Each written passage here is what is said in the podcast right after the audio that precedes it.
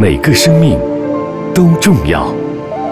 每周二我们会播出与萌爪医生合作的好听实用的养宠专栏节目，希望大家喜欢。Hello，大家好，我是萌爪医生小亮。在大多数发生意外伤害的情况下，您的宠物都需要去看外科宠物医生。不过，在意外发生后送到医院之前，您可以通过以下方法，先给您的宠物做一些紧急处理，减轻它们的痛苦，控制伤口的感染，稳定宠物的整体情况。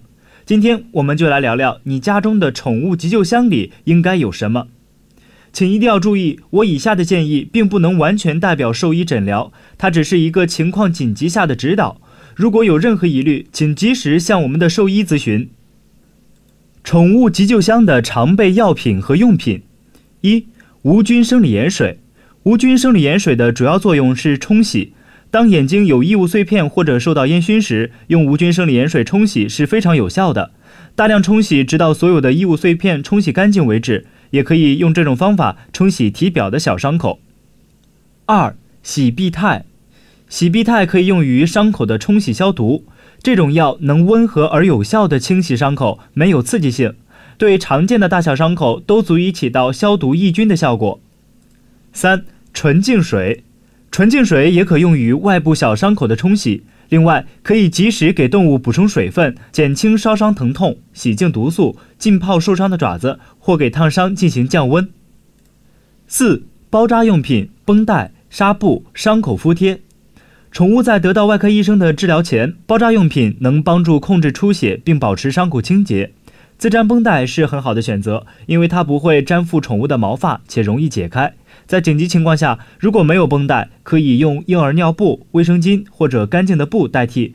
有时甚至一双干净的袜子都可以用作绷带材料。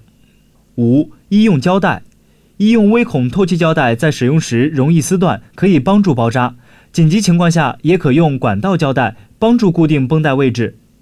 六、毯子或毛巾，毯子或毛巾可以为宠物保暖、安抚情绪，避免它再次受到惊吓。在去往宠物医院的路上，您可以用毯子或毛巾把宠物裹起来。如果您的宠物无法自己行动，也可以当成担架，让宠物躺在上面。七、医用手套，在处理宠物的伤口时，您可以戴上一副医用橡胶手套，可以避免伤口的进一步感染。不过要注意的是，使用后请丢弃掉，不可以重复使用。八、塑料袋或密封袋，宠物的爪子或者腿受伤时，短时间内可用塑料袋包在外面，以保证清洁，避免感染加重。但注意不要完全包裹得太久，也要经常松开透气。九、剪刀，不言而喻，剪刀可以用来剪断绷带、纱布、夹板或者宠物的毛发。